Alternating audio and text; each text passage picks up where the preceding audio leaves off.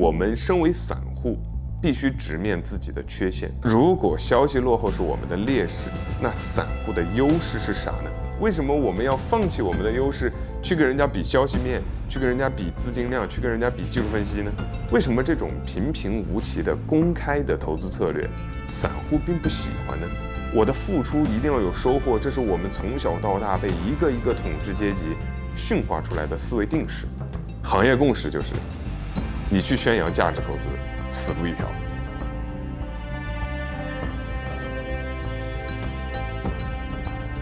Hello，大家好，这里是满仓以后，我是文少。今天我们继续聊 A 股十年这个系列。之前我有说自己是通过价投为主、周期为辅的体系来做交易的。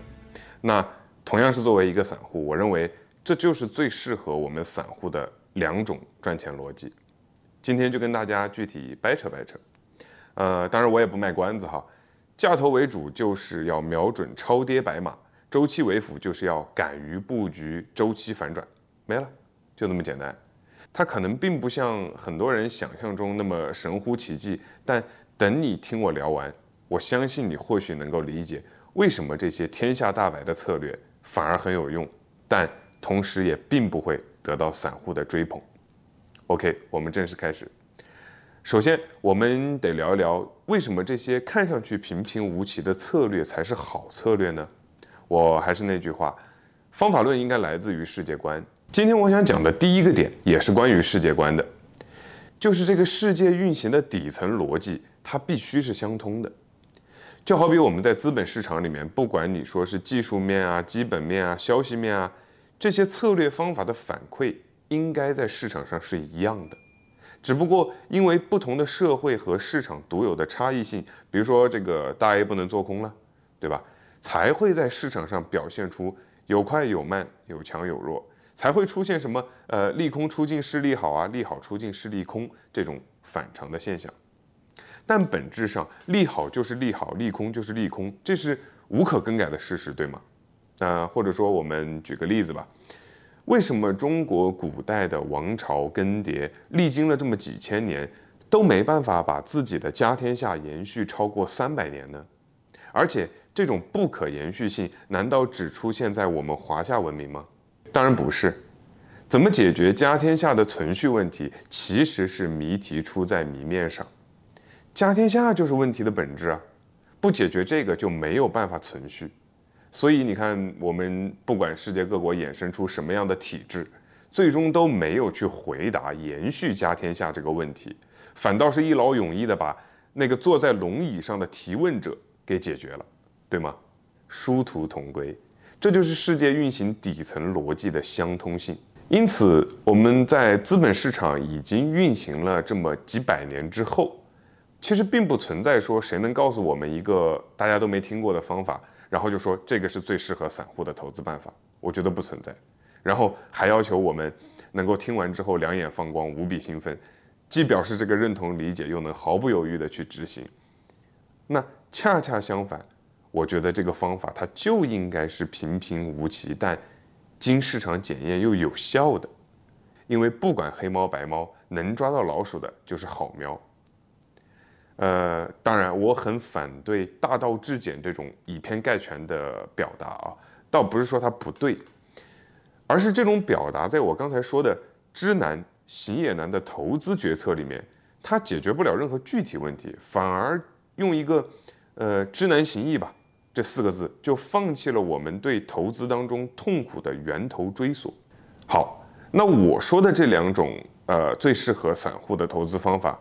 恰恰就是大到经过全球资本市场检验，小到一些这个深藏功与名的散户啊，或者是大 V 啊，就在用的。当然，我自己也在用这个套路。哈，就是我认为我们身为散户，必须直面自己的缺陷，也就是我在呃 A 股十年系列里面的第一篇提到过，有三种来股市必须赚钱的力量，跟他们相比，我们有哪些明显的短板？这个大家必须要知道，比如说消息面的灵通程度算一个，基本面的调研能力也算一个，呃，或者说我现在结合起来说一个更具象化一点的，比如说，呃，需要高度依赖数据跟踪的行业，大家都知道这两年火了新能源，光伏，对吧？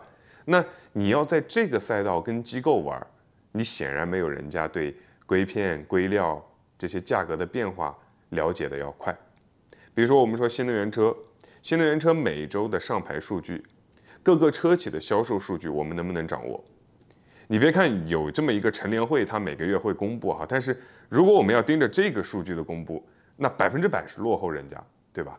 因此，我们散户在这种消息面炒作、行情紧跟行业数据来走的地方，是存在天然劣势的。更适合散户投资的企业或者行业，最好不要是这种高度依赖数据跟踪的，没毛病吧？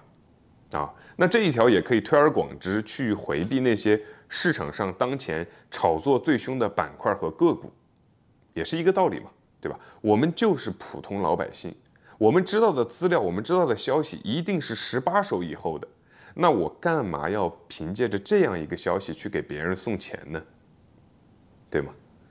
好，那如果消息落后是我们的劣势，那散户的优势是啥呢？这个也是我们必须要知道的。我认为是资金优势，这个资金优势它不体现在规模上，而是体现在归属权上。我们的钱就是我们自己的，哎，你可能会觉得这不是废话吗？但这真的很重要，因为这可以让我们在面对回撤幅度和时间成本带来的精神压力上，远远小于其他对手。什么意思呢？这个市场里除了拿闲钱投资的我们。大部分都是打理别人资产的公募基金，钱从哪里来？大家有买基金的经历就知道，它是向社会募集来的资金。那你基金经理打理别人的钱，你是承受了大众期待的。具象化的来说，他们有业绩考核压力的。你每年有公募的排名，如果你回撤弄得太大，那么各个论坛就是你的葬身之地呀。更别说私募了，那回撤的要求更高。万一亏到了清仓线就完犊子了，所以每次快到预警线的时候，这个私募基金它是要疯狂的赎回去保平安的。再就是大家更熟悉的，比如说大小游资，是吧？那就更不用说了，这些大小游资还要直面资金的时间成本，更痛苦。当然，我不是说散户的钱就不是钱，就是大风刮来的，就可以在股市里腰斩、脚踝斩而无动于衷。我是跟大家强调。这是我们相比大户机构的一个优势。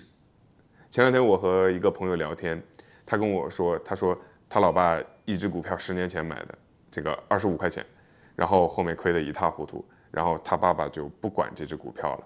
但是十年后的现在看还是二十五块。我说那最起码比当年亏惨的时候割肉要强吧？毕竟谁又知道你割肉以后会不会买中一个牛股，或者会不会会不会买中一个更垃圾的股票呢？对吧？散户的股票基金可以拿十年，这就是最大的优势啊！好，我们确立了这个优势，那我们在这个优势的基础上，我们聊第一个，我认为最适合散户的投资思路：瞄准超跌白马。我们先拆解一下这句话啊，超跌白马里，一个是超跌，一个是白马。那这个白马不一定要是股票，它可以是一个行业，可以是一个赛道，对吧？而且这个赛道往往它都是一个偏传统的。因为买超跌白马不难，难的是你要去判断谁超跌了以及谁是白马。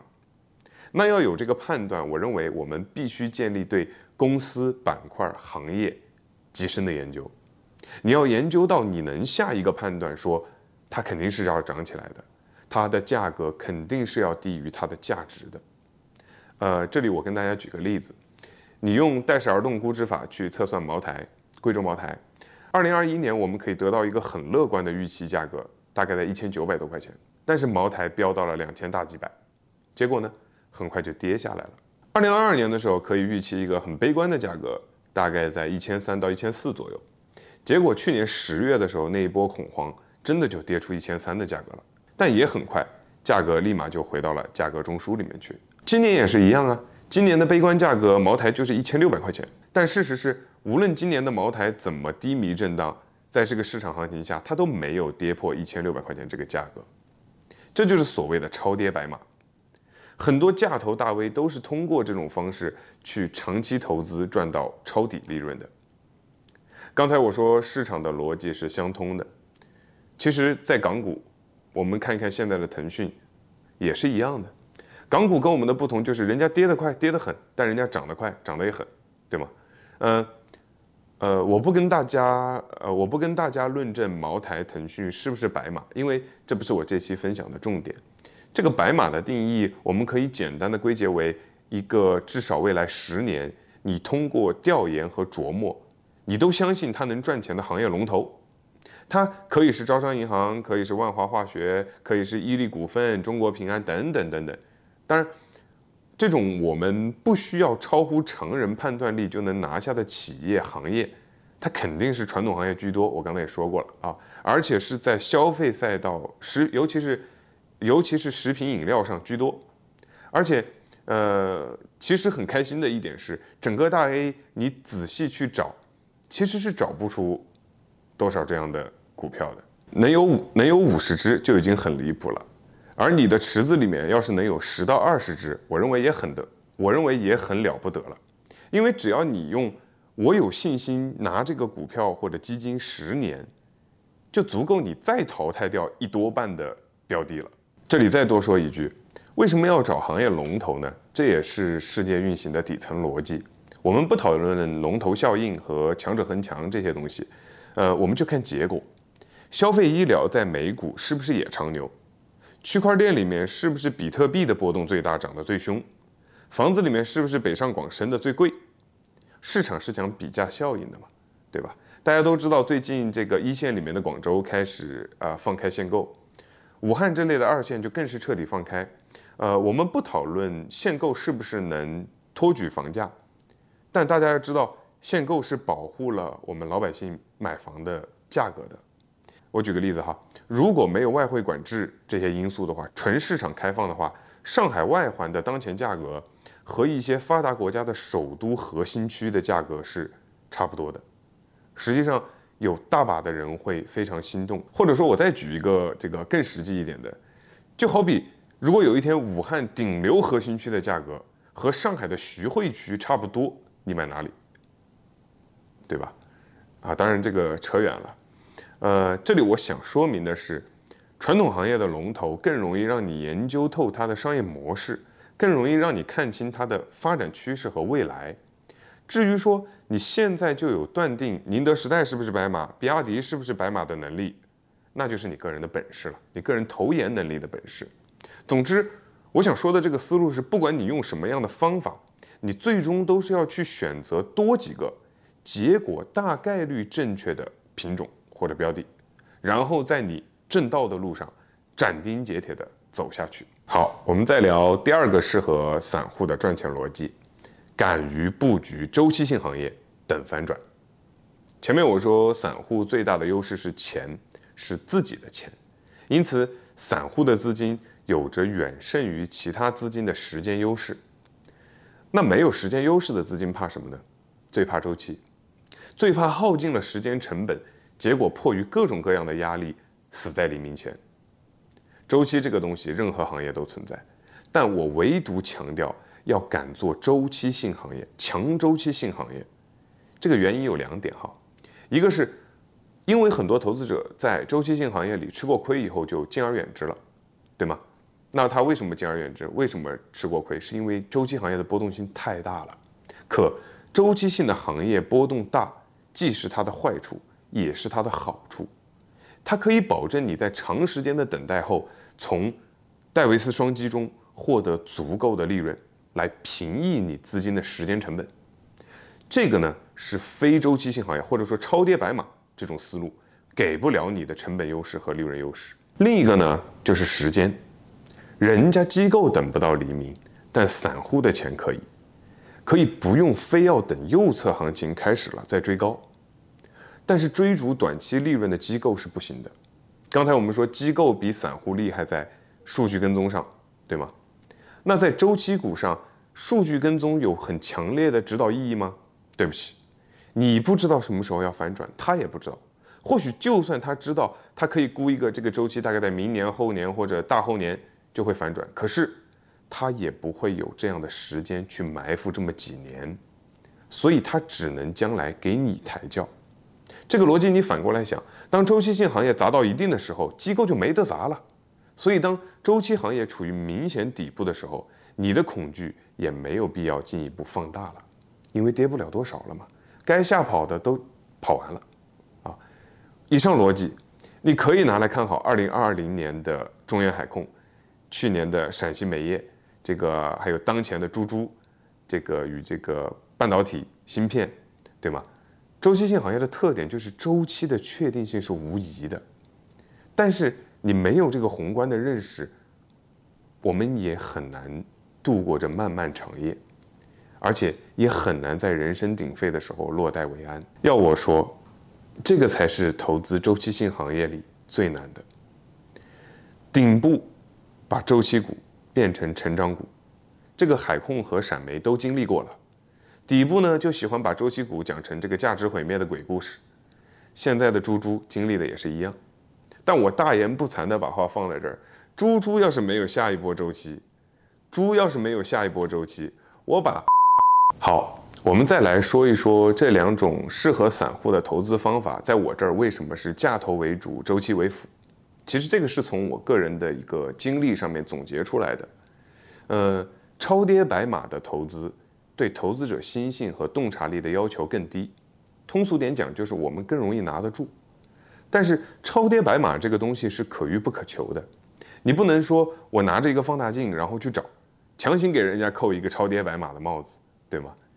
那超跌白马的机会只能靠等，而这个白马们超跌的机会是真的不多。特别好的机会，你一年能遇到个一到两次了不起了，对吧？而且它对你。在罕见的恐慌中的决策力要求非常高，因为基本面很透明啊，很多机会就是稍纵即逝。那这个时候周期为辅的作用就凸显出来了。虽然周期行业对投资者的耐心啊、信心啊考验是更煎熬的，但每个行业的轮动总有周期，而且并不同步。比如说我最近有一期讲猪猪的，那猪就是跟着自己的周期玩，跟着能繁母猪的存量走。它是不跟大 A 的节奏来的，而且这一点恰恰又可以帮助我们去完成一个资产配置的风险对冲。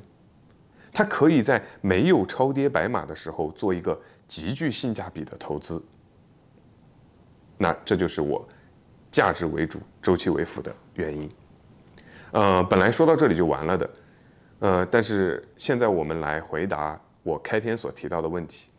为什么这种平平无奇的公开的投资策略，散户并不喜欢呢？太枯燥了，这两个投资办法太枯燥了。就是你看，白马超跌也是等，周期反转也是等，对吧？但没毛病的，等有什么问题呢？这是我们的优势啊。我们的优势就是等，为什么我们要放弃我们的优势去跟人家比消息面，去跟人家比资金量，去跟人家比技术分析呢？哎，你你你发现没有？这个就跟那个家天下的问题一样，谜题就在谜面上。为什么大家会对要等的这个事实总想着要去改变它？明明这个社会上不允许家天下，为什么总有人要做这个梦呢？所以要等不是问题啊。大量的人耐不住性子，接受不了等这件事情才是问题啊！好，我们来掰扯掰扯，为什么大多数的人等不得？因为我们这些社畜被训练的非常看重短期回报。我们普通老百姓所适应的生活是什么？是打一份工挣一份钱，对吗？不管我是搬砖日结还是上班月结吧，我做一天就得有一天的收益啊！就像以前我们这个。就像以前我有个同事下班后最喜欢说：“今天的三百块又到手了。”那对于大多数做交易的投资者来说也是一样的。他觉得我更习惯，他觉得我今天做了交易我就应该赚钱啊，因为我们更习惯做一天事就有一份收益，这是我们的思维定式。所以大家接受不了买入一只股票或者基金今天没收益，更别说我付出了时间精力还要接受亏损。这简直不可理喻，对吧？然后大家再想一想，为什么支付宝、天天基金、雪球、集思路这些地方要搞那么多论坛啊？为什么？为什么要让大家有那么一个地方在里面聊天吹水啊？因为等的无聊，因为收益的不确定性需要靠寻找共识来提前兑现，至少兑现情绪价值。当然，这不是我们参加工作以后突然衍生出来的一个我必须干一天活就有一天的回报，而是可以追溯到更早，可以追溯到我们的学生时代，追溯到我们的孩童时期，我们也是这样被驯化的。比如上学的时候，我做一道题的目标就是会这一类题，对吗？那更小的时候，我上午表现的好是因为下午就有糖吃。简而言之，我的付出一定要有收获，这是我们从小到大被一个一个统治阶级驯化出来的思维定式。但是，但是，但是，你如果挑一个工作日去大商场里逛一逛，你就能感慨：哎，为什么这个人可以不上班？为什么有这么多人可以不上班啊？哎，我当初真的就是很奇怪啊，但是现在我不奇怪了。现在我能理解为什么骆驼祥子一天不拉车，他还难受呢，是吧？那我们再举个例子，不知道大家有没有留意过，我们说这个以前在麦当劳、肯德基打暑期工的时候，我们说什么？说时薪，对吗？然后这个你在工地上面招工，或者说家里面装修要找小工、找木工，我们就说日薪，用日薪来计价。然后现在的都市白领的工资更稳定一些，我们说月薪，对吗？那企业高管或者是更高的老总，我们就说什么？说年薪，然后再往上谈，我们就不谈薪水了，我们就说身家或者身价，对吗？哎，你琢磨琢磨，为为什么我们的薪资评价体系越往上走，对时间的这个衡量标尺就放的反而越宽呢？我觉得很有意思的。最后说一点切身感受，我做自媒体也有一段时间了，但是就我所知的，这个。在财经自媒体这个领域里面啊，行业共识就是，你去宣扬价值投资，死路一条。啊，大家可以想想为什么？然后为什么我们肉眼可见的各路机构、大 V、券商什么的，他都不会去大肆的跟你宣扬你应该价投？为什么呢？屁股问题。以券商为例啊，你不交易，他怎么赚钱呢？你不看盘，那些看盘软件怎么卖你 VIP 二三四五六七八呢？是吧？那大 V 要是都宣扬价投，你买入了也不太关心短期的浮动了，那他一周五更的文章，你还贡献阅读量吗？这都是屁股问题。相反来说，时间的玫瑰这种词大量的出现的时候，在什么时候呢？出现在市场低迷的时候，出现在赎回潮。哎。这就是个很奇怪的事儿了。你拿价投的逻辑来劝我留在场子里面继续玩，但明显高位的时候却从来不说风险问题，还疯狂的发新基金，这也是屁股问题，而且还不止屁股问题，有可能就是单纯的坏。啊，那除了单纯的坏，其实这些人他想做好人也没那个动力，因为高位的时候就算有人好心叫散户卖了，万一继续涨，也不会有人感谢他，对吗？挡人财路这种大忌，谁又会去冒险？好了，以上就是本期的全部内容了，我们下期再见，拜拜。